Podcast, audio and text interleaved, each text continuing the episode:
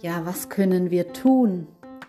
Was können wir tun, habe ich mich schon so oft gefragt, damit das Frühchenthema mehr publiziert wird, damit mehr Menschen ähm, ja eine Vorstellung darüber bekommen, was es eigentlich heißt, ein Frühchen zu haben und äh, wie anders doch auch alles abläuft, wenn eine Frühgeburt stattfindet.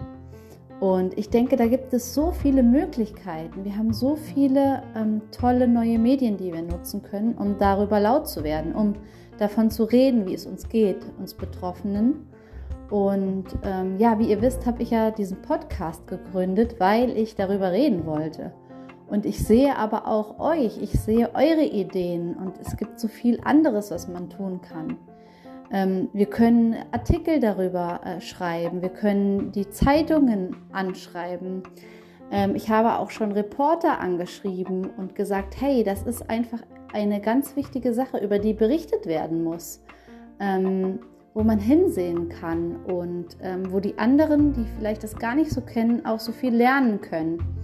Und deshalb, ja, lasst euch da wirklich auf ein Experiment ein, was euch gut tut.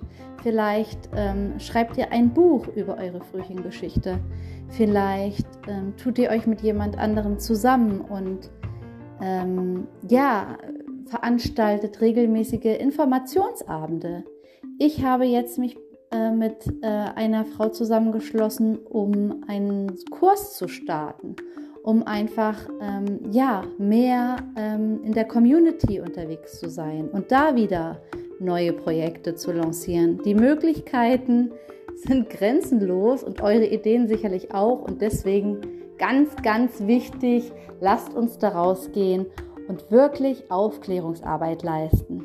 Ja, schreibt mir gerne, ruft mich gerne an, was euch so durch den Kopf geht zum Thema.